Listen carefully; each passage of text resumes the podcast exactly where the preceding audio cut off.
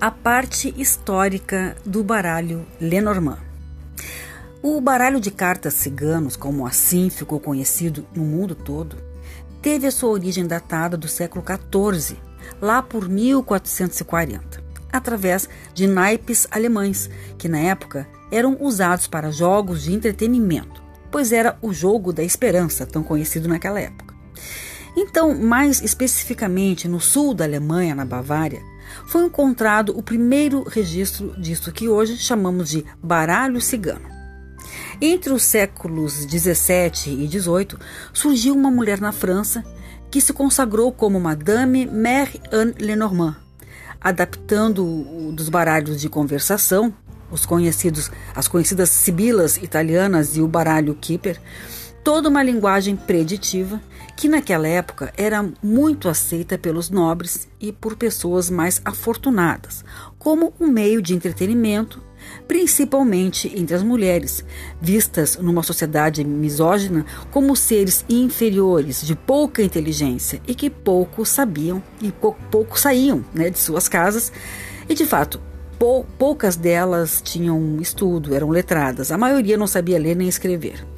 Então, contar histórias através de, da interpretação de cenas coloridas, como eram as sibilas italianas, era o máximo que podiam fazer para distrair os filhos e também os amigos. Inclusive, interpretar os oráculos era também visto naquela época como um belo atributo para uma mulher, uma habilidade até esperada que elas tivessem. Elas não eram vistas como pessoas capazes de aprender as regras do jogo, elas eram, eram tidas como incapazes de desenvolver a capacidade de raciocínio lógico. E através do movimento iluminista, que dizia ser a arte um potencializador da natureza, as mulheres daquela época podiam, pelo menos, contar histórias através da interpretação de figurinhas. Bom, o baralho das sibilas italianas, ou baralho de conversação, estava sempre associado às mulheres que não podiam sair de casa e que tinham apenas esta prática como função intelectual da moda. Então, uh, usavam a interpretação numa linguagem que se adaptava perfeitamente às fábulas de Esopo, aos conceitos de fundo moral, aos textos bíblicos e filosóficos, e assim, através da leitura mais preditiva, que busca adivinhar situações pelos ícones do baralho de conversação, elas foram desenvolvendo por toda a Europa essa prática.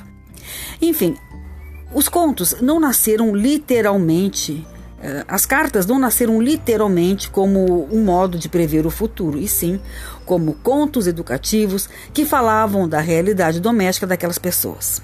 Bom, na década de 90, no século passado, a partir de uma pesquisa feita, foi descoberto no Museu, da, no Museu Britânico um outro baralho da autoria de Johann Caspar Hettel, com, com data de 1798 criado com a intenção de ser também assim um mero jogo de tabuleiro.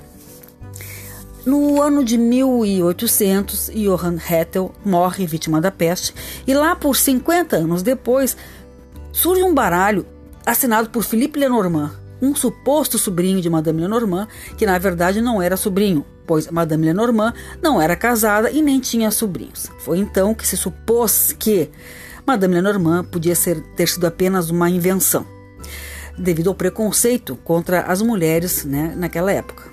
Mulher não podia fazer essas coisas. Os baralhos então começaram a ter força na Alemanha e na Rússia com o advento gráfico, através da prensa, e criou a confecção de diversos tipos de desenhos e cores, fundamentando as lâminas. Aí você pergunta: e os ciganos? O que tem a ver com essa história?